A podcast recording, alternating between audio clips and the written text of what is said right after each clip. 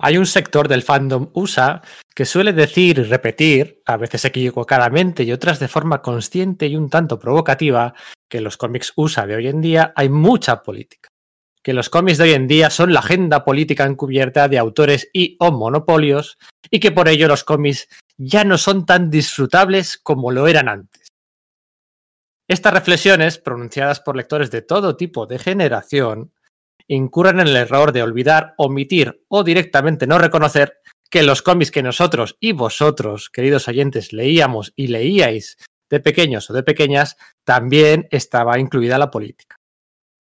Desde el Capitán América propinando un guantazo a Hitler en la portada del primer número antes de que Estados Unidos ingresara en la Segunda Guerra Mundial, o desde la primera aparición de Superman, el inmigrante definitivo, surgido del ingenio de dos inmigrantes judíos, la política siempre ha estado presente en los cómics. Le pese a quien le pese. Eso sí, mejor o peor disfrazada, pero siempre ha estado presente y, spoiler, siempre lo estará. Luego te puede gustar más o menos cómo está escrita la saga en el Capitán América se convierte en el líder de Hydra en tiempos pre-Trump. O te puede gustar más o menos que ese Jack Kirby de 60 tacos mostrar sus fobias anticomunistas en los nuevos dioses. Te puede gustar más o menos Rosarch, que de hecho a la gente le gusta demasiado. Pero la política está ahí. Y quien habla de política habla de religión, habla de fanatismo religioso, de denuncias contra la violencia policial, de equilibrio internacional, de todo, todo, todo eso está en los cómics. Hoy, en el podcast de Sala de Peligro, en el podcast número 57, vamos a hablar de una de esas obras. Una obra que ni siquiera el ciego que utilice más vendas del mundo podrá negar, negar que está impregnada de política y de religión. Hoy vamos a hablar de X-Men, Dios ama, el hombre mata. Este es el podcast de Sala de Peligro. Mi nombre es Pedro Monge. Esperamos que sobreviváis a la experiencia.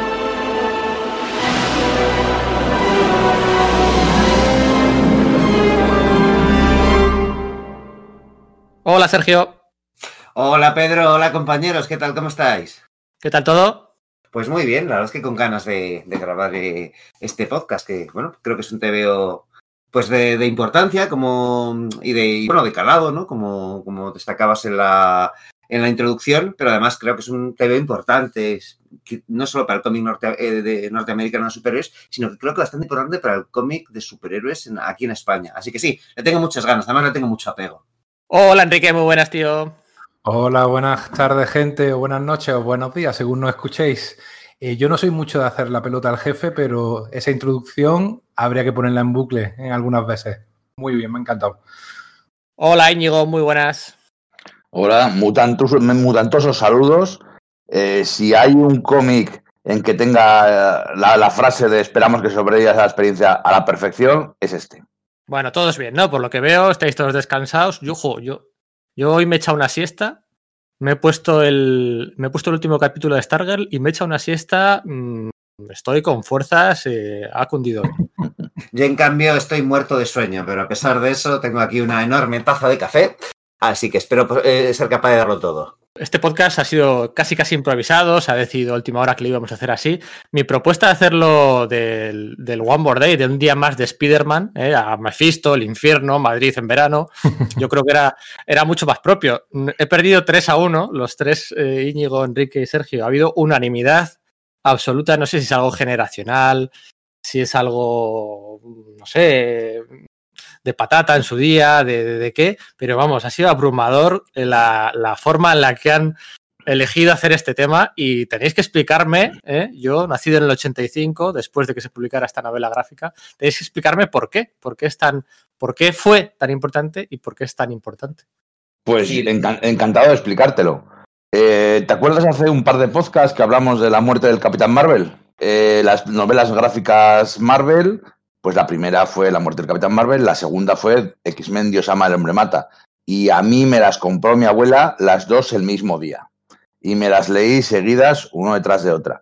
Entonces fue mi primer encuentro con la Patrulla X, cuando yo era un niño y además no estaba preparado para todos los temas que trata este cómic, pero sí que estaba preparado para saber que este cómic era otra cosa. Era diferente a los tebeos de, puñetazos y de peleas normales que solía comprar yo, de vértice o de bruguera que todavía por ahí se encontraban en, en el pueblo en el que yo veraneaba, en los kioscos había un montón de TVOs de bruguera todavía. Era otra cosa diferente y, y desde entonces ese pozo ha quedado porque para mí esta es la historia definitiva y más importante y más representativa de la Patrulla X. El propio Claremont, cuando le preguntan sobre esta obra, él dice que es una de las muchas que, que de las cuales está orgulloso, no la que más, sino no, no, hace un top, no hace un ranking, sino que sí, esta es una de las obras que él está orgulloso de haber escrito. Eh, dice que, que, aquí, en este cómic, si alguien quería saber de qué va la patrulla X, de qué van los hombres X, lo había volcado aquí, en estas páginas, con un formato eh, tan especial como la novela gráfica, tan eh, novedoso en la época, en Estados Unidos, en ese mercado, y que si alguien quería acercarse por primera vez a, este grupo, a estos personajes y saber de qué iban, eh, estaba en estas páginas. Yo creo que además es importante, eh, este cómic decía eso, que en la historia del, cómic de superhéroes de este país, por una cosa que, pues, que ha dicho Íñigo, ¿no? Que quizás no fuese exactamente así, dado que el, la primer, aunque el, en Estados Unidos la muerte del Capitán Marvel se publicó antes que, esta, que, la, que, Dios, que Dios ama el hombre mata. Aquí en España fue al revés. Primero se publicó eh, Dios ama el hombre mata y después el segundo número fue la, la Patrulla X. Serían varias acumuladas y Forum pues lo publicó otro orden, ¿no? Entonces, esto lanzó la línea de novelas gráficas Marvel de, Forum. Pero no solo eso, sino que más Forum en ese momento no poseía los derechos de la Patrulla X. Era una situación muy extraña en la que, eh, bueno, pues los cómics de Marvel, los derechos para ser publicados en España estaban repartidos entre varias editoriales, como ha comentado Íñigo. Eh, eh, por un lado estaba Bruguera, por otro lado estaba Vértice y por otro lado Forum, quien finalmente a la larga pues fue quien se llevó todos los derechos y, tiró para adelante. Pero durante muchos años, digamos que casi todos los, los aficionados eh, de aquella época nos sentíamos más afines a Forum porque tenían, quizás, aunque eran los últimos, pues había, tenían esos correos de los lectores, sabían cómo, cómo captar nuestro interés, ¿no? De algún modo, hacernos, hacerse sentir más próximos. Pero no tenían los derechos para publicar la Patrulla X y durante muchos años fue, eh, era así. En los correos de lectores se les preguntaba frecuentemente eh, por cuándo salís con los derechos, ¿no? Y los, vamos, lo, los que respondían a los lectores, ya sabéis, esos alias, el profesor Loki, el Terátomo, etcétera, eh, de hecho terminaban refiriéndose a, los X-Men como la maldita X, ¿no? De tanta de tanta brasa que les, que, que les dábamos los, lectores, ¿no? Eh, y claro, eh, este fue el primer TVO de la Patrulla X que pudo publicar Forum eh, porque no estaba dentro de la colección y nos encontramos con una Patrulla X que era bastante distinta de la que hasta ese momento habíamos leído de, de, Vértice, pero igualmente fascinante. Además, fue en este formato de, como de, de álbum europeo y creo que es que es el momento en el que cambia, o sea, es el primer paso para que cambie la percepción del, del cómic de superhéroes aquí en España, dado que hasta ese momento se han publicado pues, pues los tacos de, de vértice así en formato reducido y, viñetas remontadas, eh, los, eh, pues las, las, ediciones de Bruguera, que bueno, pues tienen esa rotulación, mecanizada y, esa, y esos colores que, que, eran alterados. El Forum había empezado a hacer una edición más, más fiel, creo que esto fue como que un, un salto cuantitativo, el hecho de, no, eh, aquí en España, el hecho de decir, se pueden publicar TVs de superhéroes que realmente, tanto a nivel formato como a nivel sofisticación de la historia y del, y del dibujo, eh, compitan con, bueno, pues lo que se consideraba en ese momento el, el cómic de verdad o de autor, ¿no?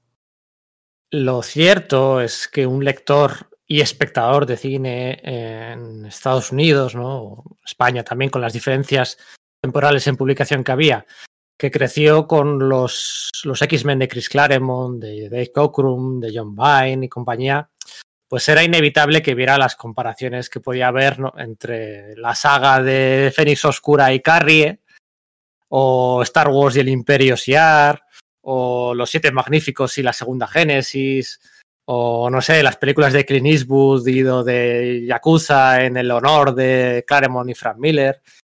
Mira, en Terminator de James Cameron y no, eso fue antes, ¿no? Eh, días del futuro pasado, pero también podría tenderse alguna similitud, o el Club de los Cinco con los nuevos mutantes, o no sé, el, no sé, a ver, más eh, Conan el Bárbaro, las guerras asgardianas, o Inferno. Bueno, Alien, Alien, en el nido.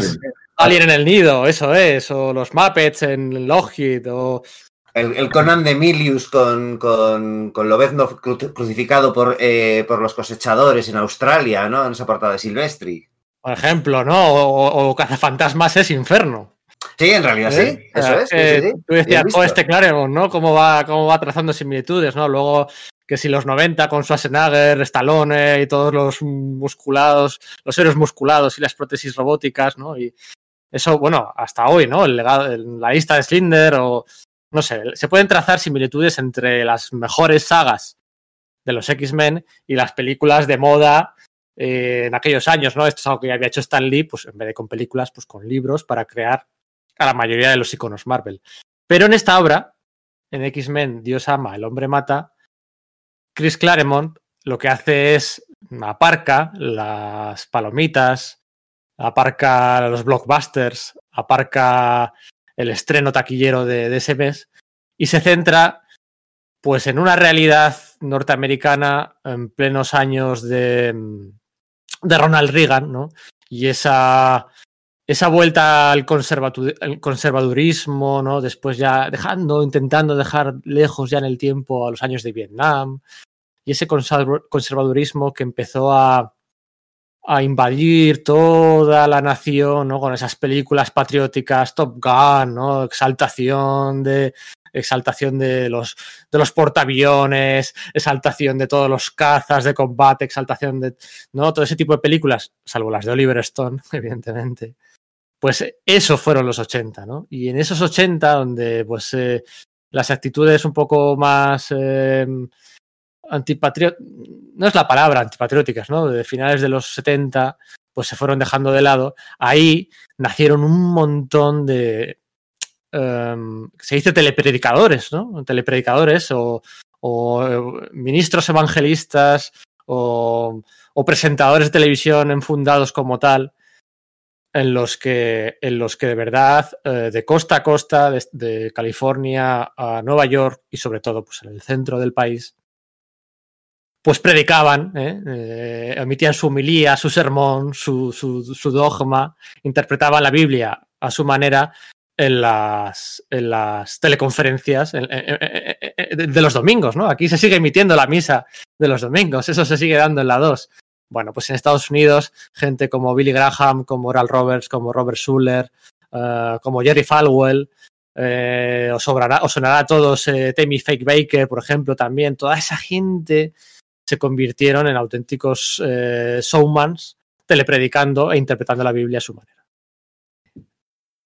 Hasta aquí voy a hablar yo. Eh, Íñigo, Sergio, Enrique, esto está muy presente en el fanatismo religioso, está muy presente en Dios ama, el hombre mata.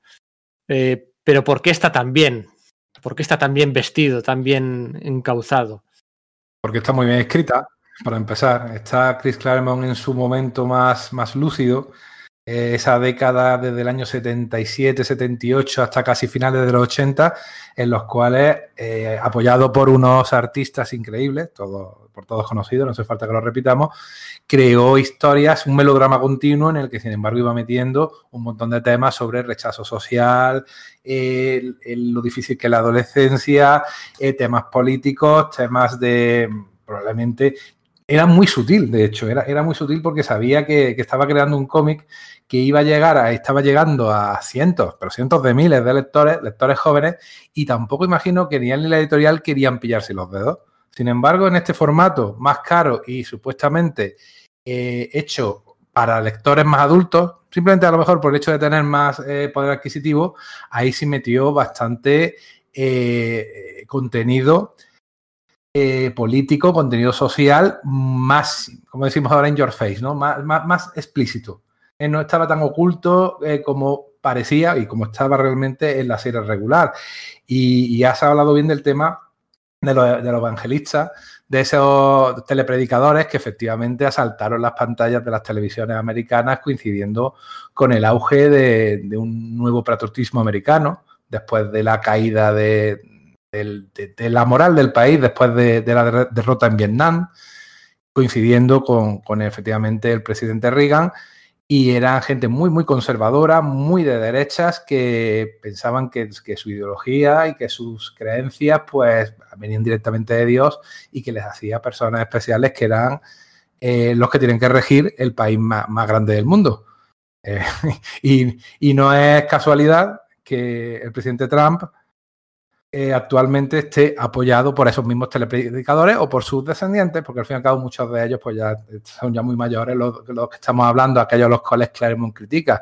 Es una obra que 40, casi 40 años después de su concepción, está totalmente de actualidad. El otro día, eh, siguiendo con Trump, se fue a una iglesia a rezar por el tema del coronavirus y llevaba una Biblia en la mano. Él estaba diciendo a sus posibles votantes de dentro de unos cuantos meses que él seguía con ellos, él seguía siendo un creyente, él no es creyente, solo cree en sí mismo, pero que seguía siendo uno de ellos y que juntos rezando iban a acabar con esa crisis. Esa era la solución que, que, que exponía y la solución que le están aplaudiendo tantos de, su, de sus coetáneos. Eh, Claremont en aquel momento veía este fenómeno como un de los telepredicadores y de su influencia en la sociedad como algo emergente y peligroso. 40 años después, probablemente podamos decir que, que aun con alta y con baja han ganado ahora mismo son muy importantes en Estados Unidos y están eh, marcando la agenda política. Además, eso, Claremont, eh, digamos que conoce este fenómeno, porque, bueno, él es eh, británico, aunque ha afincado en, Estados Unidos, pero él empieza a conocer este fenómeno cuando empieza a ir a, convenciones a lo largo y ancho de todo el país. Entonces, este tema de estar en, habitaciones de hoteles después de las, convenciones, mirando los canales de televisión por cable, eh, digamos que se sorprende de la, de lo amplio, de, la, amplia oferta que hay al respecto de, tele, de, telepredicadores en los distintos canales, que hay muchísimos y que tienen muchísima fuerza, y es algo que lo que toma nota para, para realizar esta novela gráfica que le encargan, y que en un principio además se suponía que la idea original era que, que estuviese un poco eh, desgajada de la continuidad habitual de las colecciones, aunque hoy por hoy o sea, digo, bueno, incluso no mucho después, es decir, que sí que es posible encajarla, no hay nada que contradiga, pero en un principio la idea era que empezase con la muerte de Magneto, nada menos, o sea, es decir, eso era lo que iba a desencadenar la, eh, lo que es toda la trama. Entonces tenía la idea de que fuese algo verdaderamente especial el, el asunto, ¿no? Respecto a por qué, por qué es, es, importante, por qué es grande, no solamente pues lo que hemos comentado eh, rápidamente, ¿no? De eh, Claremont da un poco el, do de pecho y hace una historia importante y el formato y tal, sino que es que además el, cómo trata el tema está muy bien, porque aunque está claro cuál es el posicionamiento, dónde está, digamos, el, el bien y el mal, si lo queremos poner en esos términos, no se anda tampoco con, con demasiado con, con, eso. O sea, es que entiendes o se esfuerza en caracterizar incluso a los malos más viles y hay giros a ese respecto y las respuestas que tienen los propios protagonistas tampoco son perfectas. Los, eh, los choques que, que, tiene Kitty Pryde con, con, con, Stevie Hunter o las propias dudas de Xavier hacia el final cuando está dispuesto a ceder un poco al camino de, de Magneto o el propio Magneto que es que ahora estamos más acostumbrados, pero a, a, entonces era muy reciente ese de verle como un personaje que no necesariamente era un villano de opereta como había sido plasmado en los años 60 por, por, por Stan Lee y Jack Kirby en un principio, ¿no? Eh, claro, juega muy bien con todo eso, está claro, está, tiene claro quién, quiénes son los oponentes, que este William Stryker, ¿no? que es el, villano de la, de la historia, eh, pues todo lo que representa esa oleada de conservadurismo eh, cuya punta de lanza es, es, este fenómeno de los telepredicadores, pero, pero eso, en el eh, hila fino, es capaz de dar golpes de diálogo, eh, eh, golpes de um, giros argumentales que, te, que hagan pensar al, al, al, lector, no solamente, no solo predicar a su vez, ¿no? que quizás sería la, la, trampa fácil en la que podía haber caído, sino que diese, que diesen qué pensar al lector para que estableciese sus propias conclusiones. No, no sé, me parece brillante. Es interesante bueno, recalcar ¿no? un par de cosas que ha dicho Sergio.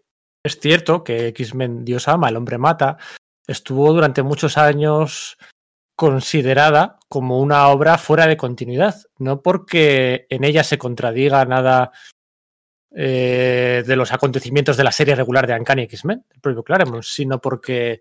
Técnicamente eh, pongo aquí una cuña porque luego volveremos. Sí, sí, pero quiero decir, no aparece nadie que esté muerto en la serie. Uh -huh. eh, entiéndeme, ¿no? Ahí, bueno, sí. puedes encajarla puedes encajarla justo antes de que, de, de que Cíclope abandona la serie, ¿no? En el 167 USA. Pero es que precisamente sacó el tema del 167 USA porque muy poquito antes, estamos hablando de bien entrados los años 80, el año 83-84, es cuando se descubrió por primera vez el número 160, de, 160 o 161 de la colección. O sea, habían pasado, pasado 160 números de X-Men en el que se descubre por primera vez, por retrocontinuidad, que Magneto era un superviviente del holocausto, era un superviviente de la Alemania nazi. Hasta entonces, como dice Sergio, era un villano de opereta y no tenía ese origen tan ligado y tan potente, ¿no? La primera peli de X-Men empieza así, ¿no? Con, con ese flashback y, y Magneto mm, retorciendo las celdas del, de los Sí, campos de, concentración en forma de X. No sé si la primera o la segunda, yo creo que es la primera. Yo La creo que es primera, la primera, la, la primera escena de X-Men. la primera escena, ¿no? Eso es ese, ese, ese, ese mm, origen tan potente que, bueno, pues hemos visto luego en el Testamento de Magneto, ¿no? En esta miniserie que yo recomiendo siempre. Eh, justo, justo se había experimentado mm, cinco o seis meses antes de la publicación de esta, de esta novela gráfica. Entonces, pues, eh, pregunta número uno. ¿No os da la sensación, ah, ¿cómo lo digo? ¿No os da la sensación de que el malo es muy malo? No, que no hay grises en esta historia. ¿No os da la sensación de que, joder, cuando se desvela el pasado de William Striker, que, hay un accidente, tal, la bomba atómica, es un pasado militar que había matado a su mujer, a su hijo, había enmascarado, era un alcohólico, era un tal, medio juicio militar, tal. ¿No os da la sensación de que Claremont, eh, bueno, pues no, ofrece un, un gris en esta historia, no ofrece un... Pues fíjate, eh, podría decirte que no, pero la realidad nos ha demostrado de que sí, de que es realista. El- era La realidad, que daba. la realidad nos ha demostrado que hay gente así y peor, y que además la gente de la que se rodea, por ejemplo, el, el médico con el que trabaja, que parece un currela normal, que se fuma, deme fuego, reverendo, y se está tomándose un café, yendo a trabajar para su genocidio cotidiano, pues la realidad nos ha demostrado que hay gente así y todavía mucho peor. El reverendo William Stryker eh, parece que no tiene ninguna cualidad eh, recuperable, pero bueno, pero sí, pero es un tío hábil hablando, es un tío educado, es un tío que en, otros sentidos parece eh, un tipo bastante normal, que sabe moverse en la sociedad. Tenemos el presidente de Estados Unidos ahora, ahora mismo es mucho menos creíble como personaje que este, pero mucho menos. Y, No me he y- fijado. y- y gente como el, el famoso reverendo Jerry Falwell era mucho más caricaturesco y mucho más malvado, con la, así la palabra de malvado, Jerry Falwell era mucho peor que este tío. Claremont se preocupa muchísimo de, de esos grises que, que dice Pedro, mostrarlos, pero en Magneto, en Kitty Pride, en, incluso en Lobezno, que aparece muy poquito, ¿no? Uno de los- eh, se centra mucho en los personajes que siempre han sido un poquito menos populares, aunque todos eran ya muy populares en aquella época, eh, no se centra en Tormenta, ni en Cíclope, ni en Lobezno, sino más en Kitty y en, Magneto. Y les crea, son los buenos, son los protagonistas, pero les crea muchos grises. Yo creo que está hecho a propósito. O sea, el hecho de que este personaje sea tan inflexible, tan fanático, porque esa es la palabra, está hecho a propósito porque era lo que pensaba eh, Claremont de este tipo de gente. Yo es que, como he dicho, no, no estoy muy de acuerdo con lo que dices, Pedro, porque creo que efectivamente Claremont se, se, se preocupa en que eso no sea así. Se preocupa en el sentido de que sí, el tío es totalmente, eh, es monstruoso, pero el tío cree que está haciendo el bien. O sea, decir, si se ocupan en mostrarte que efectivamente él cree que, que, lo- que los mutantes son auténticas aberraciones y que piensa que está haciendo el bien. Y no solo eso, sino que se preocupan en que tenga momentos humanos, con, como Íñigo ha dicho, con ese, con ese médico que está que, que- trabaja para él y que está bueno, pues haciendo ese, ge- ese ge- genocidio eh, cotidiano, dándole un café, pidiendo a su secretaria amablemente un sándwich. Es un poco como la representación de Adolf Hitler en la película de El hundimiento, que a mucha gente sorprendió decir, joder, está haciendo, se está haciendo apología de este personaje, ¿no? Nos está mostrando que una realidad que es mucho más terrible, que es que incluso, o sea, seres que son humanos, a fin, a fin de cuentas, son capaces de realizar actos verdaderamente monstruosos y atroces. Y por eso no, no estoy muy de acuerdo con lo que dices. Creo que, que de nuevo, hila, fino y te muestra personajes que a los que, eh, los que presenta como seres humanos, a los que, eh, con los que, a los que caracteriza de ese modo, y a pesar de eso, sin duda, el balance final es totalmente monstruoso. Pero como, como ha dicho Íñigo, la realidad nos ha mostrado que igual incluso que se quedó corto. Venga, vamos allá. Como siempre, en los podcasts de Sala de Peligro me gusta preguntaros por vuestro momento favorito. ¿eh? No quiero que esta vez me decepcionéis y por primera vez coincidáis en un mismo momento. Hasta ahora no ha pasado nunca. Pasará hoy. Yo creo, bueno, os conozco. Yo creo que Íñigo y Enrique igual sí que coinciden. Fíjate, no lo sé. Vamos a, vamos allá. Venga, a ver quién se anima. A ver, es que yo creo que el. Uno, uno, un momento, ¿eh? que te Lo que quiero decir es que que yo creo que el momento es en el que estamos todos pensando y luego podemos elegir otros para no coincidir. Bueno, no sé, no sé, no sé. El mío, seguro que no es ese de rondador. Vale, pues entonces voy ahí. Eh, humano, osos llamar a esa cosa humano y Kitty Pride dice, más humano que tú. Ese momento de enfrentamiento dialéctico eh, no de darse puñetazos ni de lanzarse rayos, sino de confrontación entre los hombres X y el reverendo Striker eh, enfrentando sus morales y sus éticas uno delante del otro, para mí es definitivo y definitorio. Uno delante del otro y delante de las televisiones de toda América. Sí. Sí, toda esa escena es, es bárbara. O sea, esta es como William Striker señala a Rondador, claro, Rondador además es el, el, componente de los X-Men que, es más eh, religioso, más cristiano, ¿no? paradójicamente, ¿no? Y quizás más, más humano a pesar de su, de su monstruoso aspecto, ¿no?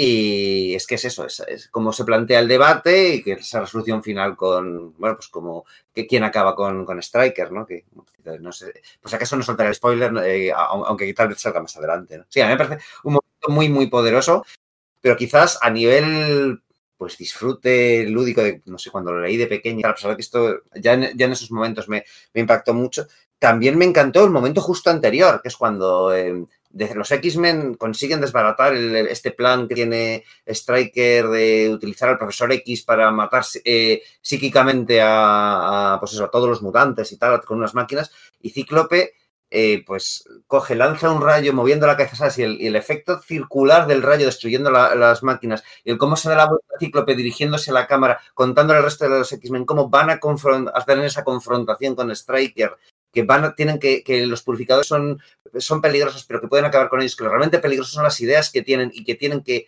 enfrentarse definitivamente con ellos esa noche, en ese momento, lo digo de verdad, se me ponen los pelos de punta. Cíclope es un personaje que, al que la, mucha gente le cae muy mal, pero es que es el Capitán América de los mutantes y aquí lo demuestra con creces.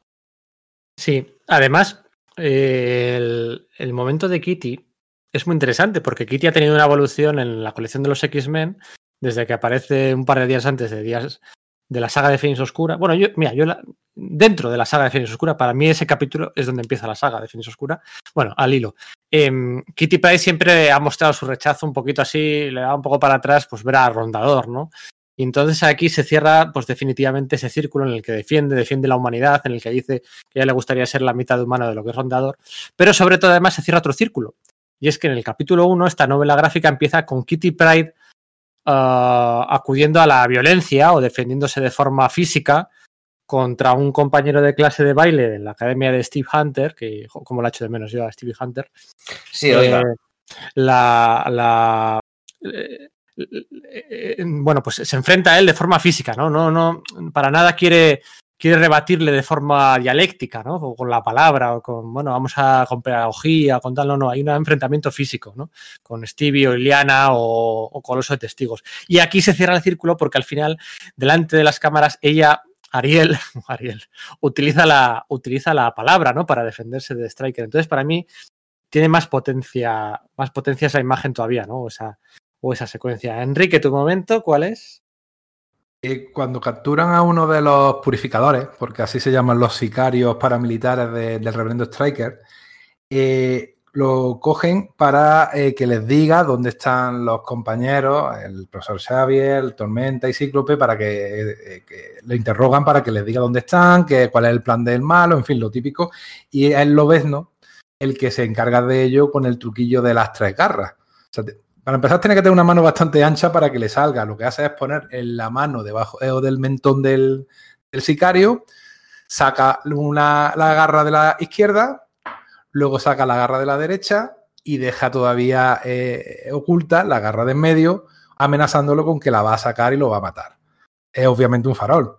también demuestra la evolución que ha tenido el personaje a lo largo de, toda la, colección y de que ya no es el asesino que, era. Y claro, como no está, no lo va a hacer realmente, entre que el otro es un fanático y no, se, y no tiene miedo a morir, eh, las opciones parecen que están, que están mm. eh, finiquitadas. Y sin embargo, llega Magneto, que se ha aliado con ellos temporalmente eh, en contra de Striker, y le dice: Lo ven, no, déjame a mí, puedo sugerir una, alternativa, y lo tortura brutalmente en una viñeta que ocupa media página eh, y que es muy, muy, muy potente y que demuestra realmente la diferencia que hay entre los métodos de la patrulla X y los métodos de un magneto que, sin embargo, como tú ya habías dicho antes, Pedro, estaba ya evolucionando un poco hacia un personaje más ambiguo, eh, un poco redimiéndose y que no fuera el, villano de opereta que robaba bomba atómica en un país sudamericano que era desde el principio. Entonces, esa escena, la verdad que es muy potente porque te muestra claramente que aunque eh, los objetivos sean los mismos, al final son los métodos los que te definen como, o, tus acciones las que te definen como persona o como personaje en este, en este caso. Para mí la imagen más potente o el momento más potente está en la segunda o tercera página, en la tercera página. Y es una imagen, es la imagen de los purificadores liderados por esta uh, chica, compañera, secuaz de Striker, ¿no? Que luego resulta ser mutante, lo cual también elimina una vez más los personajes grises, personajes muy, muy blancos o muy negros, ¿no? Pero no hay esos grises. También hay un, político que les defiende y que luego resulta que ese político que les defiende, ese senador o ese congresista, resulta que también es mutante, ¿no? Entonces te dices que tiene intereses, ¿no? No, no encuentro yo en esta obra muchos, muchos términos medios, pero bueno.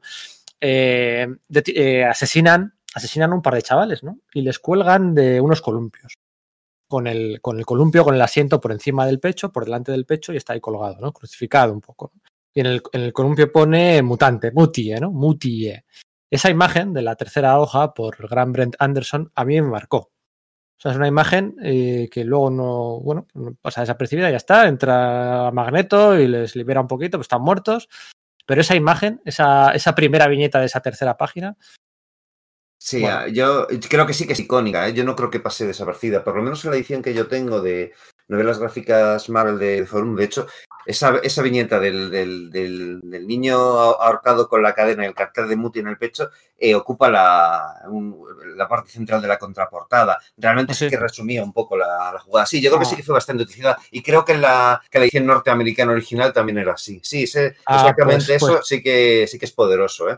Claro, pues puede ser, tengo el tomo en casa de mis padres, no he podido ir a por él por, por, cómo está el tema. Entonces, igual el subconsciente me ha fallado y al reconocer la imagen me acordaba de esa contraportada, porque yo tengo el tomo de Forum, pues sería de, no sé, del 2002. 2003. Sí, yo creo que lo republicó ahí más o menos. Sí, sí, yo no lo tengo, así que no sé si respeto ese diseño de contraportada. pero creo, que, sería, sería, de aquellos años en los que se estaba publicando el coleccionable azul, que es donde empezamos muchos a leer los X-Men. Y sí, sí, para mí esa imagen es, es brutal. Y luego otra que me parece muy tonta, eh, es un what if, ¿no? En un mundo paralelo. Y es la última página y ese como... Mm, no sé, yo veo eh, tonteo, entre tormenta y cíclope, esto ya es un rollo pijamero total, ya tal, no sé qué. Pero como, bueno, no sé, ¿qué habría pasado? Sí, what if, tal, y, y no me disgusta, no me disgusta. No me disgusta. Es que tormenta y cíclope, eh, según Claremont, siempre eran, eran gente de, de los 70 y se daban picos y se y, la gente se, mostraban lo ves, no también, claro, de, mostraban afecto de aquella forma. Eran muy liberados la gente de los mutantes de y ya los de hoy ya ni te digo ¿no? que ya se habían quedado en la jungla. Sí. Bueno, lo, que dice, lo, que dice, Pedro es una, es una es que es verdad. Es que el cómic empieza con el asesinato y exposición de dos niños de 11 y 9 años. Negros, niños, negros, además, a los cuales cuelgan como colgaban eh, el Ku Klux Klan, por ejemplo, a, las personas negras que linchaban y colgaban de un árbol por la excusa más, peregrina. Sí, la metáfora no es sutil en absoluto. Nada, en absoluto. De hecho, ya digo que probablemente este sea el cómic menos sutil de Chris Claremont, que siempre, siempre desde el principio metió su, idea y su, y su manera de ver el mundo.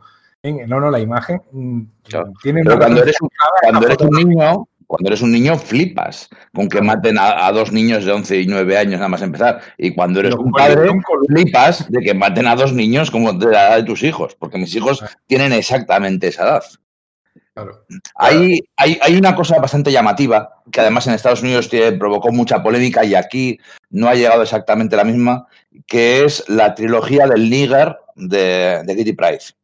Porque en este cómic, eh, Kitty Price, cuando habla con, la profesora de bailes Hunter, le dice, imagina que me hubieran llamado amiga de los negros, Steve. Pero es que en inglés lo que dice es eh, amiga de los niggers. Sí, dice sí. Es, la, palabra N que dicen los americanos. Es una palabra que los blancos simplemente no dicen. Así como los negros en Estados Unidos siempre hablan de niga, niga, nigger entre ellos, los blancos no pueden decir esa palabra. Está absolutamente prohibida.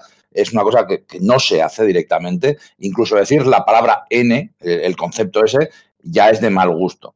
Entonces, eh, Kitty Price en la época de Claremont lo dijo tres veces. Lo dijo en este cómic, que levantó polémica, pero no tanta, porque era una, novela gráfica. Lo hizo en la Patrulla X, en la serie, cuando lo llevaba, cuando dibujaba la serie John Romita Jr. y dibujaba aquellos X-Men tan urbanos, tan punkis, tan callejeros, hubo una, una escena bueno, en la que iba a una, universidad y al profesor Xavier le, le, atacaban, le pegaban, y entonces había un, un negro que le decía, eh, tú, muti, ¿te gusta que te llamen muti? Y ella decía, tú, nigger. una blanca no puede llamar a un negro nigger, es lo pero claro, ella es judía y mutante. Y luego una tercera parte, que fue en, Los Nuevos Mutantes, fue un episodio, un episodio de Los Nuevos Mutantes, que iban a otra universidad, de intercambio, lo que sea, y había un chico que era mutante, eh, que la gente se metía con él y le llamaba mutante y acababa suicidándose. Y era, en, en ese caso era una metáfora eh, muy, muy obvia de la homosexualidad, porque el personaje tenía muchos rasgos que se suelen asociar a la homosexualidad. Él se suicidaba y Kitty Pride daba un discurso a, delante de 500 personas, por ejemplo, en, un auditorio en el que usaba las palabras marica, niga, fag, nigger, eh, em, bueno, que está la forma fea de decir judío, un montón de... Entonces, en Estados Unidos provocó polémica porque literalmente ningún blanco podía decir, podía decir esas palabras. Hoy seguramente tendría mucha más polémica porque está mucho más mirado el tema políticamente correcto que en 1980, 1982, 1985. no, pero es cierto, ¿eh? O sea, yo. Os puedo es, como, sobre... es como cuando es como cuando Brian Cabauhan em, decidió arrancar Paper Girls en la última página utilizando la palabra marica, ¿no? Em, porque al final es otra época, tal. Y la palabra marica en aquellos años era muchísimo más ofensiva y muy poderosa, mucho, al menos más de, lo, que, de lo que es hoy en día, ¿no? A pesar de que sigue siendo eh, utilizada de forma hiriente, ¿no?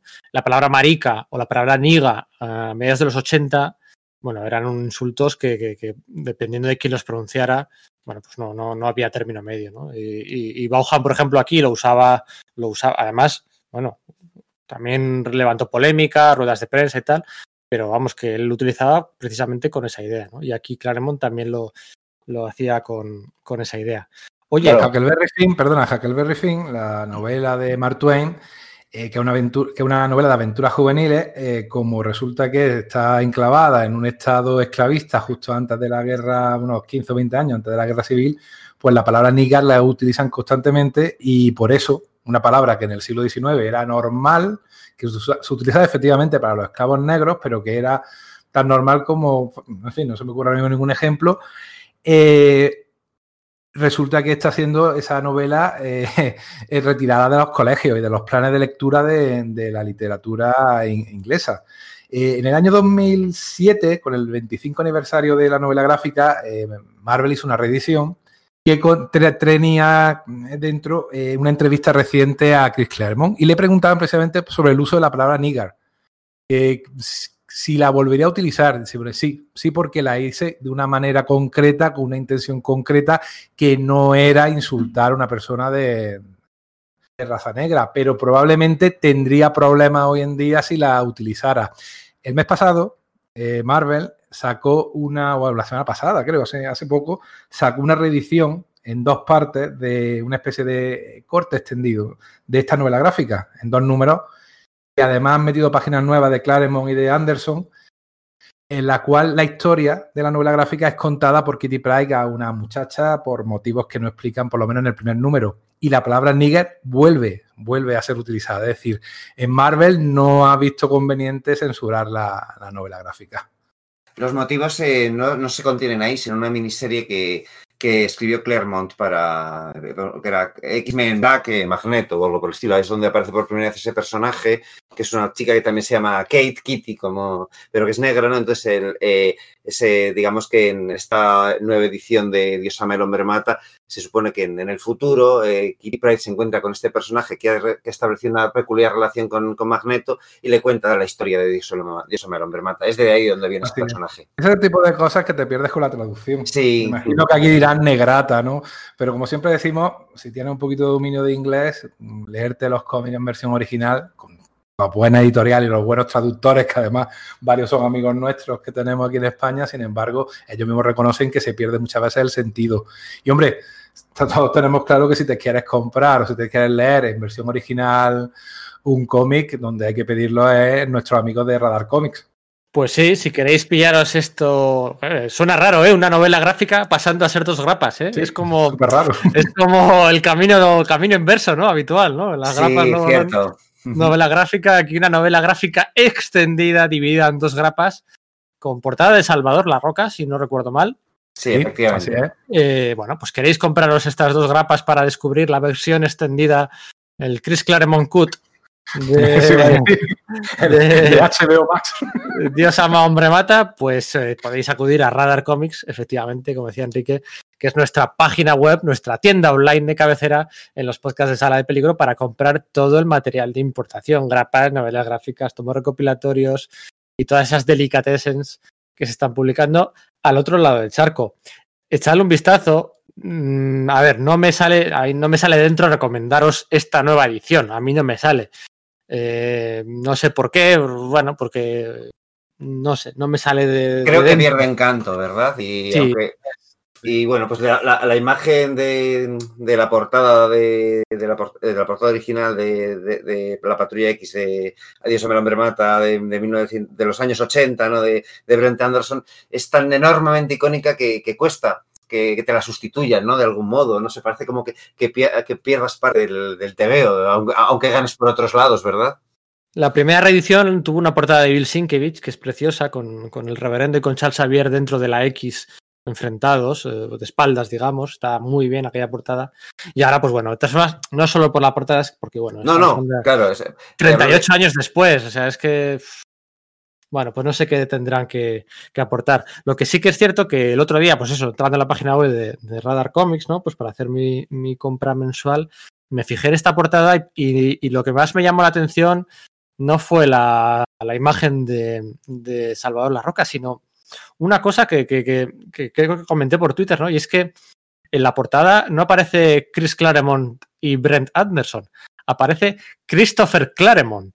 Y Brent Eric Anderson, sí, eh, eh, sucedía también en la, edición original y Anderson alguna vez lo ha comentado, que como eh, Shooter les ofreció, el proyecto con esa idea de que debía acercarse más a un, a algún, un producto más sofisticado, más europeo, como que decidieron poner sus, nombres completos, ¿no? Eh, Christopher Claremont y Brent Eric Anderson, ¿no? Cuando Anderson, pues siempre había, hasta ese momento, que había sido yo creo que es tan solo el artista de, del cazar de Bruce Jones, siempre había firmado simplemente como Brent, ¿no? Y seguiría, vamos, es el dibujante de Astrocity. O sea, Claro, por supuesto. O sea, es, no es, digo, no digo, es cualquier tío, es el dibujante de no, no, Astrocity. no, vamos, no es cualquier tío ni de coña, es uno de los seguidores avanzados, en mi opinión, de, de Neil Adams. Tienen sacados un poco más feístas. Bueno, esto tiene gracia, porque claro, la, en un principio la, esta historia de Isoma el hombre mata eh, iba a estar dibujada por Neil Adams. O sea, y Claremont dice mucho, es aquello de que probablemente hubiese sido una historia totalmente distinta. Era cuando se tenía esa idea de que, bueno, pues que que Magneto iba a morir al principio y bueno, pues Adams de hecho se publicó cinco páginas, podéis buscarlas por, por internet, estaba por ahí antes de, de que estuviese acabado el, el, el fraguar, el, cerrar los contratos, porque el problema de, de, esto era que, claro, ese Neil Adams de finales de los años 70 que había estado luchando por los derechos de los autores, que había conseguido que Warner les pasase una pensión vitalicia a los creadores de Superman, eh, estaba horrorizado con la idea eh, relativamente reciente de la figura del trabajo work for hire, ¿no? Con el cual, pues, él luchaba porque a la larga los creadores pudiesen recuperar los derechos de, de, los personajes que habían creado, pero esa figura de work for hire eh, hacía que fuese que estuviese totalmente blindado, que no hubiese manera. Y él estaba negociando que esta novela de Dios el hombre mata, eh, pues no, no figurase, o sea, no, él no firmase en esa, en esa condición, ¿no? Pero no, acabó no siendo y Adams se largó. Y entonces entró eh, Brent Eric Anderson, ¿no? que este, en ese momento solo era, solo era eh, Brent Anderson, como si fuese poco, ¿no? Y bueno, de hecho él no está muy, muy contento con, con el resultado final porque dice que que hubiese necesitado más tiempo, eh, las fechas de entrega fueron muy apretadas. Claremont siempre sale bastante a defenderle, diciendo que, bueno, ese, ese, mm, trazo eh, eh, rudo y quizás no, demasiado acabado, junto con esos maravillosos colores de, Steve Olive, pues al final le dan mucha potencia y fuerza y crudeza a una novela gráfica que si no, quizás, dice Claremont que igual hubiese sido demasiado relamida y tenía que ser potente, ¿no? De algún modo. Tiene que ver también un poquito con las técnicas de trabajo de, de Anderson. Eh, yo la primera vez que vi a este autor fue, y yo creo que a lo mejor también vosotros, en un número de la Patrulla X eh, de la serie regular, en el cual salía Cíclope solo. Eh, con, el hombre cosa, ¿verdad? El hombre cosa que lo intintaba Joseph Rubinstein. No, yo la verdad es que ya le, había, ya le, había, visto aquí en. En Casar, en, ¿no? En, no, en, en la, la, en Dios me el hombre mata, el número de ah, vale, vale, y me lo leí el mes siguiente, fue súper curioso. Mm. Yo no conocía al autor y de repente, pues como que dos meses. Casi seguido, pero, pero, al revés.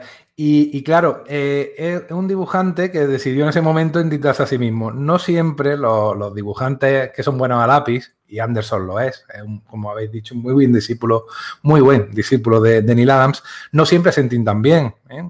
Son contados con los dos de la mano aquellos dibujantes que son capaces de entintarse de manera vistosa. Yo creo además que utilizó páginas más pequeñas de lo que quizás el dibujo pedía, porque hay muchas viñetas, muchísimas viñetas en esta, en esta, en cada página, porque es muy denso en cuanto a texto, en cuanto a acciones que pasan.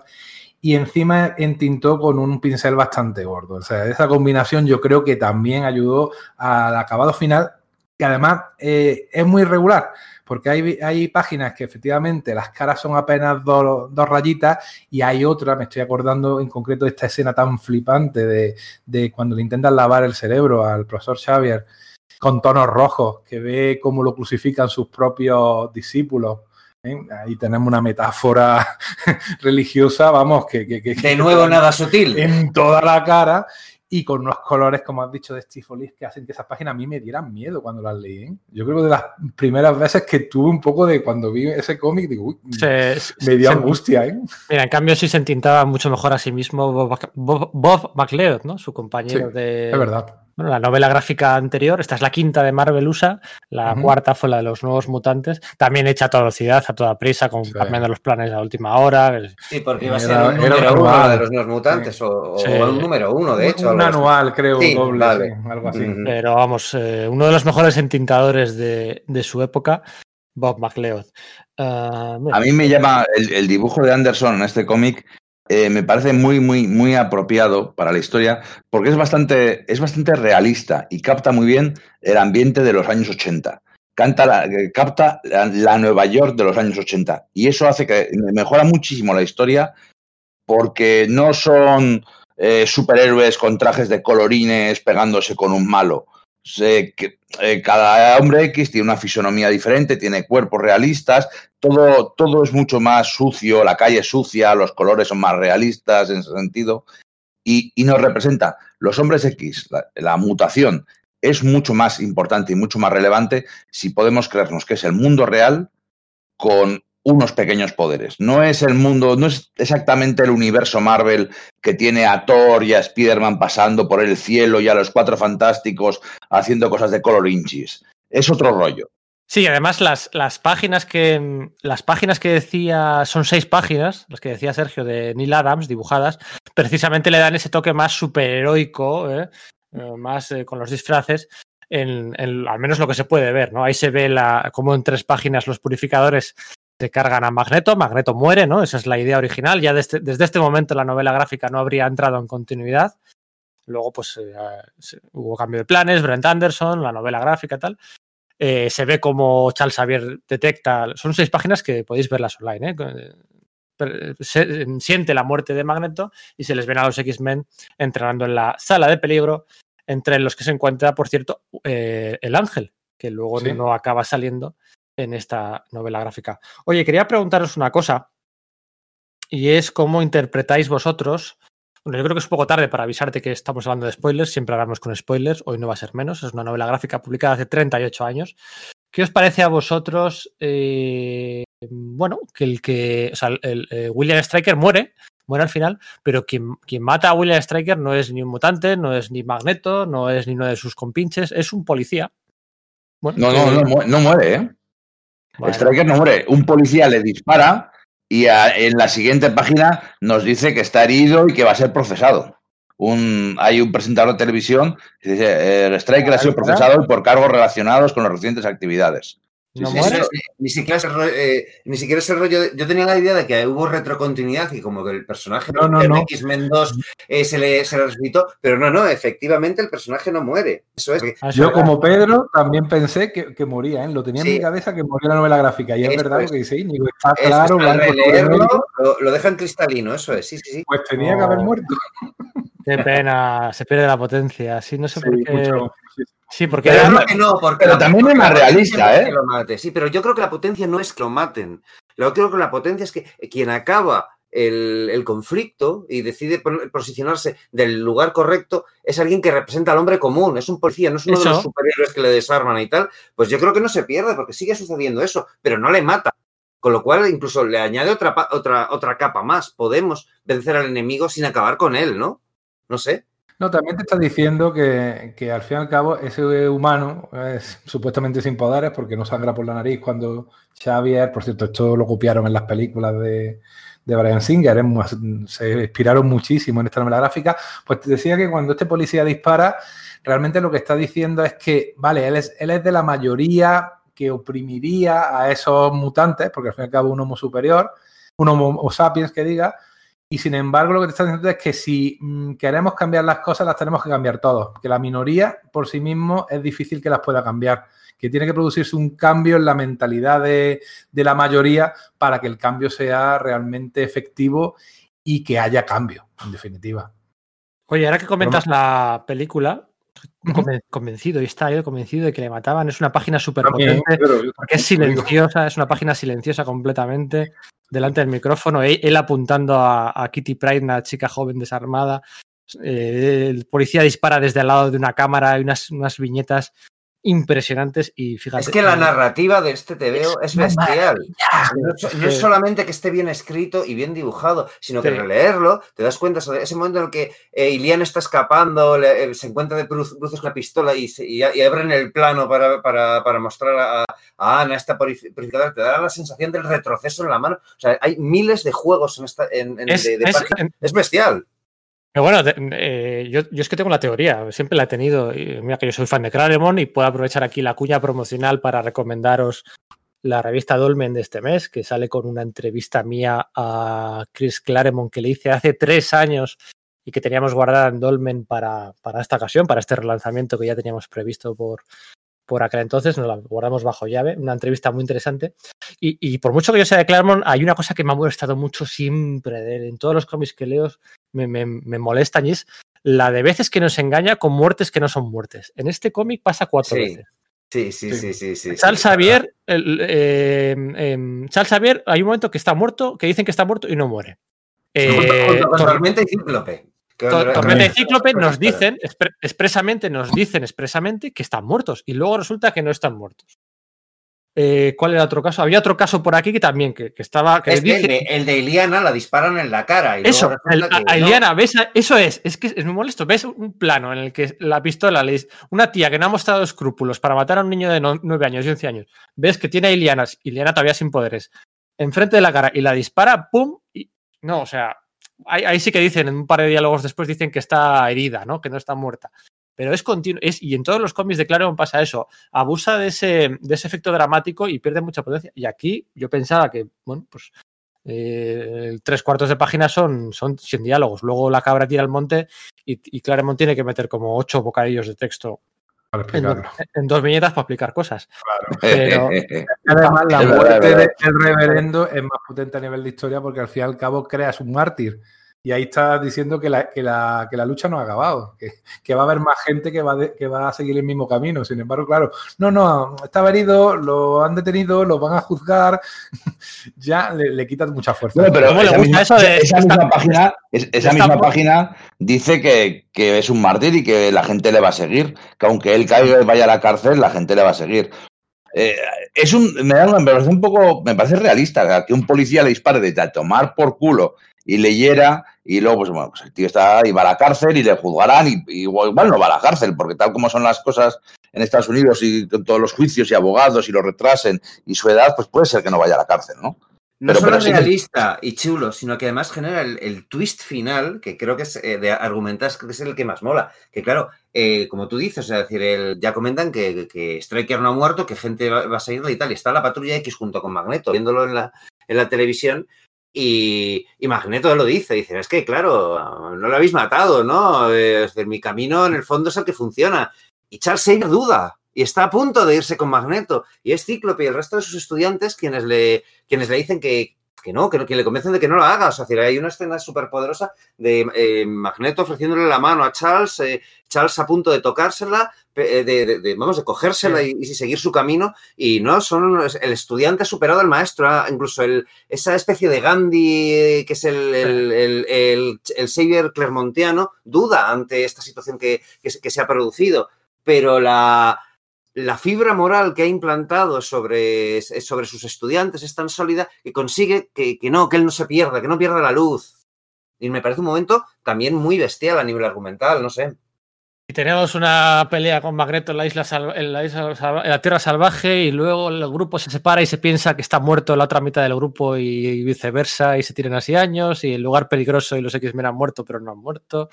Claremont eh, y, la, y, la, no muerte. Y la no muerte, madre mía. Sí, es, es, es, cierto, es cierto.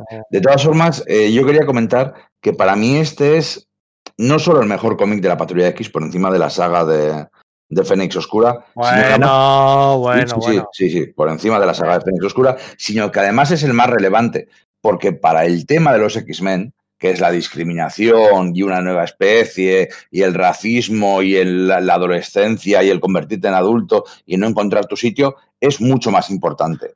Este cómic, hablando de, de, religión y racismo y cómo la gente normal lo ve y cómo reaccionar y todo tal, que una aventura muy chula, pero una aventura al fin y al cabo con alienígenas en la luna.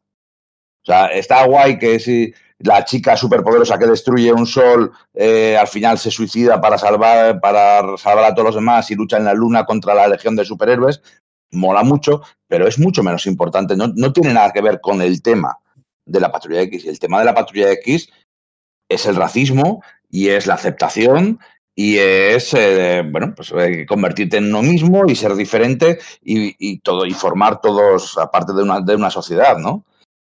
Sí, eso, entonces, ¿por qué no es tan famoso este cómic? ¿Por qué no.? ¿Cómo que no es famoso? Yo creo que sí no que es famoso. Me quiero decir, cuando se dice, eh, dime los 10 cómics favoritos, los 10 mejores cómics de Marvel, no se dice X-Men Dios Pues yo sí la, sí la, tendría por ahí, ¿eh? A este. Y además que lo que dice Íñigo, de que es como que representa los temas de los X-Men, la esencia de los X-Men, ese tema del conflicto de, de, de, distintas etnias o tal, yo creo que hasta este TV no, es, no se destiló de forma tan monolítica ese concepto. Es decir, eso estaba ahí desde el principio con Lee Sí, Roy Thomas también lo usa. Y por supuesto que Claremont y Byrne ya, ya le van metiendo mucha caña hasta llegar a los días del, pasado futuro y van tirando más. Pero el momento en que se cristaliza de una forma tan clara la, la metáfora, creo, creo, que es aquí. Estamos acostumbrados a que los X-Men sean así en, mirando, mirando desde, desde, desde, esta perspectiva, pero creo que es aquí donde se pega el auténtico salto cuántico y ya la metáfora resulta totalmente eh, intrínseca a los X-Men, no claro. se puede convertirlo más. La, la, la, patrulla X de Claremont y Byrne es una TVO de aventuras,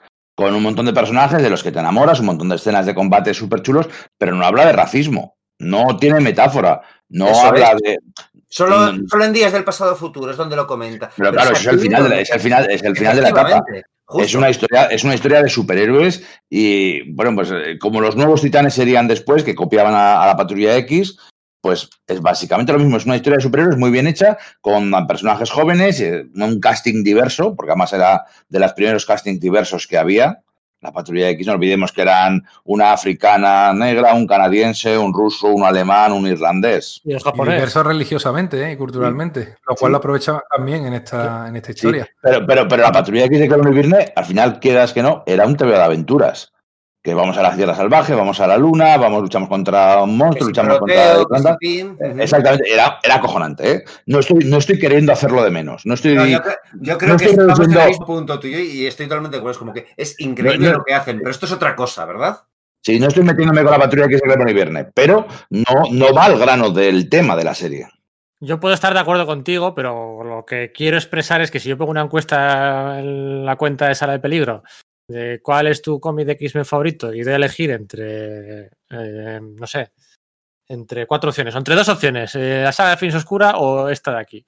Yo creo que... mm, Sí, sí, ganará, ganará la saga de Fénix Oscura, pero porque la gente no tiene ni puta idea. No, no, No, es que no.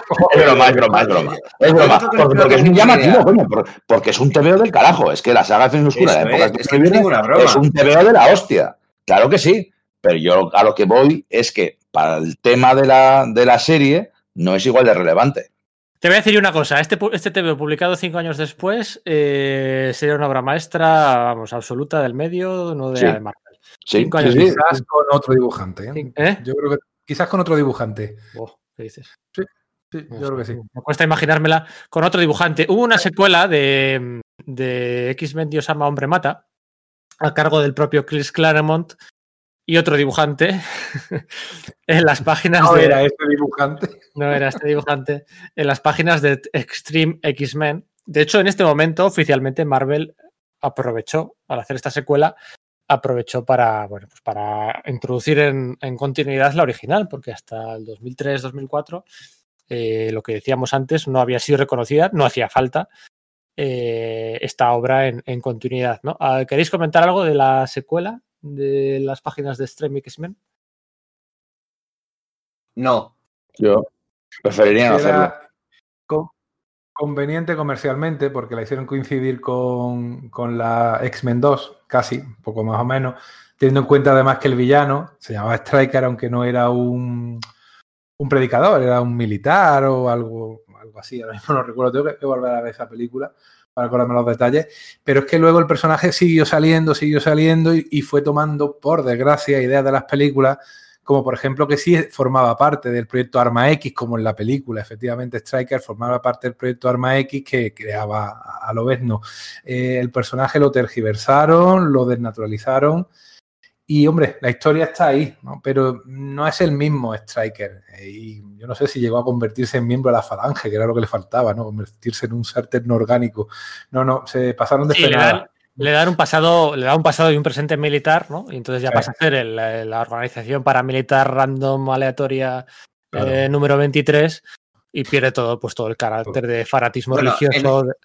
Para ser justo hay que decir que Striker ya tenía un pasado militar en esta... Sí, sí. en Sí, pero era un-. Eso sí, pero era, inteligente. eso era nadie. Marine. Claro. es, sí. es un marine, lo que me, me he corregido, es un presente militar que es una, bueno, pues De asociado todas formas, eh, Enrique matiza, vas a, a ser miembro de Falange, la raza alienígena. No Sí. se pone ninguna caja, no hay ninguna camisa azul, ni yugos y flechas. Sí, sí, eso. Sí, Vale. Que podía haberlo hecho, pero no, no, no es el caso. Oye, respecto a eso de la desnaturalización de esta novela gráfica, eh, está esto de Striker que se produjo en la, como ha dicho eh, Enrique, eso es a lo, largo de, bueno, pues después del estreno de X-Men 2, pero creo que hay otro momento en el que se desnaturaliza aún más en, la- en los cómics de X-Men, ¿no? Que es ese momento en el que Chuck Auster nos reveló que, que el padre de Reznador Nocturno, pues efectivamente era un demonio, ¿no? Entonces, no sé cómo decirlo, es que eso entonces le quita muchísima fuerza a esta novela gráfica porque entonces, joder, William Striker tenía razón cuando le señalaba, ¿no? Y es como... Vuelve a mm, leer lo que dice Kitty. ¿eh? Ha Sí. hecho que este, que este hombre fuera un demonio por dentro y por fuera. y Sin embargo, es la persona más adorable que conozco. Sí, sí, sí, sí, sí, sí. Lo entiendo, lo digo un poco de coña, ¿no? Pero hablaba de. Sí, más que nada me metía con el, con el no entender de papel Austen este. de esto, ¿no? ¿Sabes? Es decir, que no, no, la gracia de, de esto es que sí puede tener ese aspecto de que suavemente te puede, o, o que nosotros cre- proyectamos nuestros demonios, pero es una Ya gran marearon, persona, ¿no? ya marearon la perdiz con lo de mef- em, lo de Mística, Rondador, el padre, ya. A mí aquellos, la verdad es que aquellos cómics me tenían enganchado, no sé por qué. Y los Extreme X-Men Eh, hasta esta saga, justo hasta esta saga, la, la que dibuja Igor Corde ya no, eh, pero hasta los números de La Roca, un trabajo que a mí me gustó mucho en su día.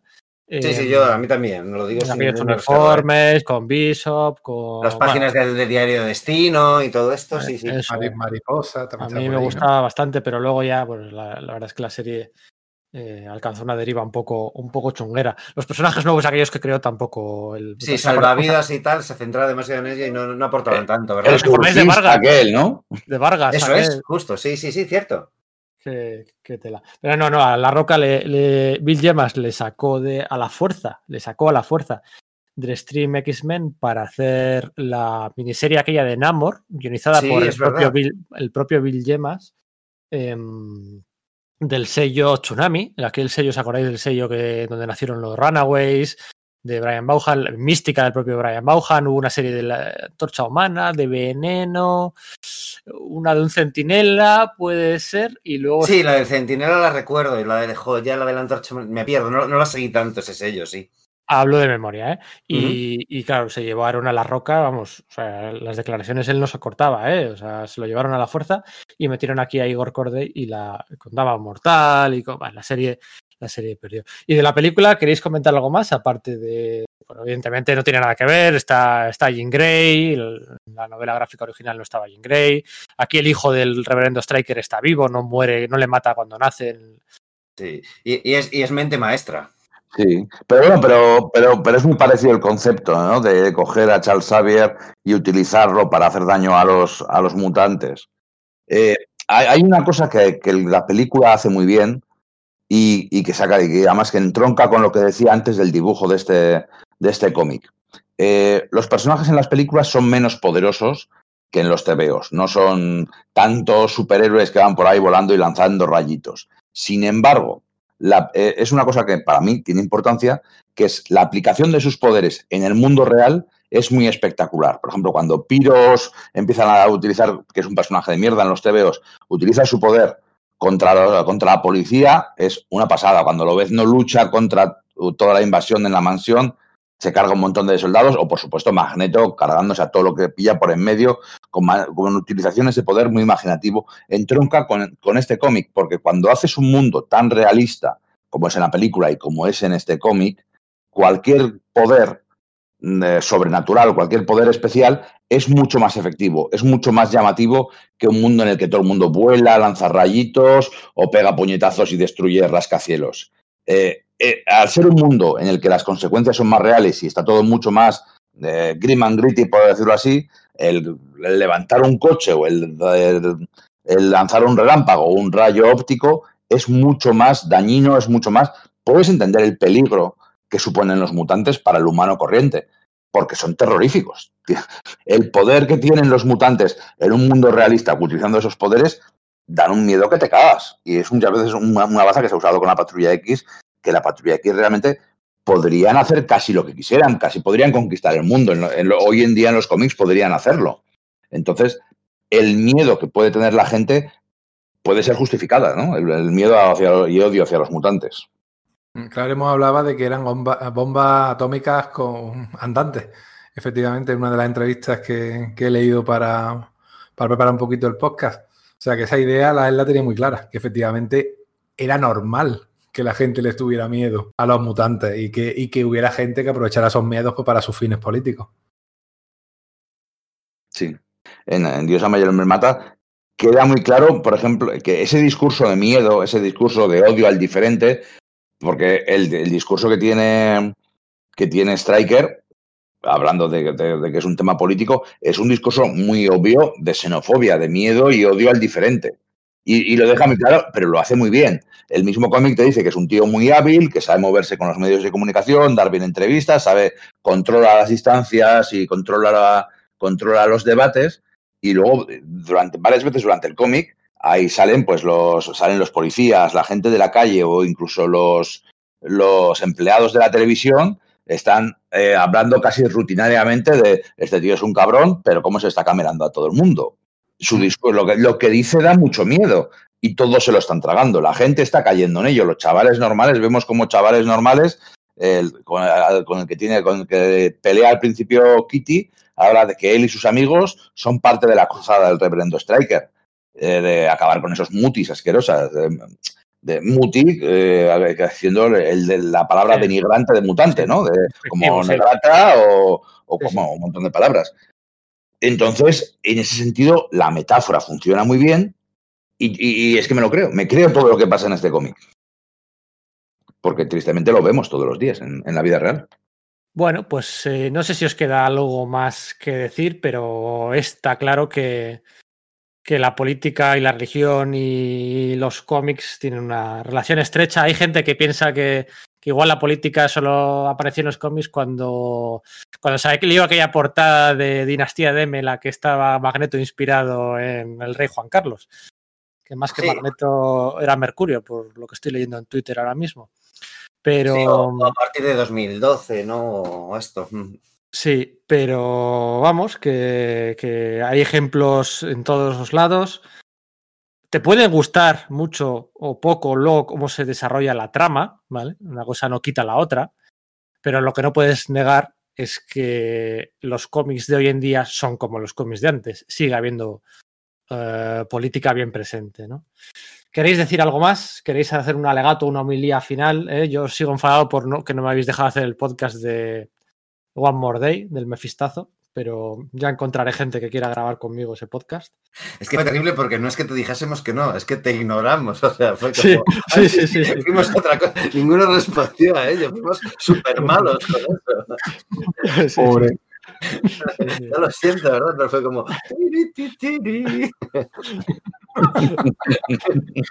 Silbamos todo hacia otro lado. Bueno, la verdad es que no tengo mayor eh, homilía que hacer sobre Odioso el hombre mata. Creo que más o menos sí que hemos tocado muy bien todos los temas. Quizás insistir en eso de Magneto, el, es quizás el, uno de los momentos de, clave la transformación de Magneto, en la, no en la transformación, sino en ese camino de perfilarle como, como personaje, ¿no? Que de hecho casi nunca lleva ese casco a lo Alexander Nevsky, que eh, Teutón, que, llevaba eh, que llevaba habitualmente, ¿no? O sea, que casi que sale casi todo el tiempo con la cara al aire libre, cosa que es curiosa porque, bueno, como ya decíamos, esta novela gráfica no estaba claro que estuviese en continuidad o no. Con lo cual creo que es eh, que efectivamente utiliza muy bien en el, los cómics de superhéroes que en teoría son pues enormemente de, blancos y de negros, eh, muy maniqueístas y tal, creo que sí que ayuda a, entender que pueden ser algo más, que pueden subrayar grises, a pesar de que, bueno, pues quizás no lo haga, no, en, en, en, algunas cosillas no lo haga, no lo haga tanto, pero sí que creo que en general les fue un paso muy importante en la evolución del, del, cómic de superhéroes hacia un nivel de sofisticación o madurez, como lo que queramos llamar eh, previo a bueno, pues esos cómics de 1986 como Watchmen o Dark Knight o algo de esto. Yo sí quería comentar una cosa que, fíjate, lo tenía apuntado lo primero de mi lista y se me ha olvidado comentarlo, que es que este cómic, esta novela gráfica, es una puerta de entrada perfecta a la Patrulla X. Empieza y te cuenta quiénes son todos sus personajes, quiénes son sus poderes, sus características, te muestra la mansión, la sala de peligro, cómo son sus dinámicas. Es un, una introducción, eh, me parece que tiene un guion modélico porque puedes cogerlo, empezar por la página 1 y saber todo lo que necesitas saber. Y, estar enganchado. O sea, desde luego, ya una vez que has leído esto, ya eres, eres miembro de la patrulla para siempre. Pero bueno, pero, quiero decir que, que hace muy, muy, muy bien el introducir a nuevos lectores. Claro, si empiezas por ahí, ya luego es todo cuesta abajo, ¿no? Bueno, bueno, pero vas tirando del hilo diciendo, en, en, aquella época, en la época de Romita Junior, había mucho drama urbano también para, para leer. Claremont que no soportaba a John Romita. Bueno, pues nada, amigos, eh, una verdadera, un verdadero placer, como siempre, grabar con vosotros. Siempre lo es, sí. Pues un abrazo a todos, compañeros y oyentes. Eso bueno. es, y nada, continúa el verano, en los podcasts de Sala de Peligro no paran. La semana que viene ya tenemos, esta, por unanimidad hemos decidido cuál vamos a grabar. Esperemos que os guste, será una pequeña excepción. Y nada, leed cómics y leed X-Men. Dios ama, el hombre mata. Chao, chao. Más humano que tú. Eso no lo dice en la calle.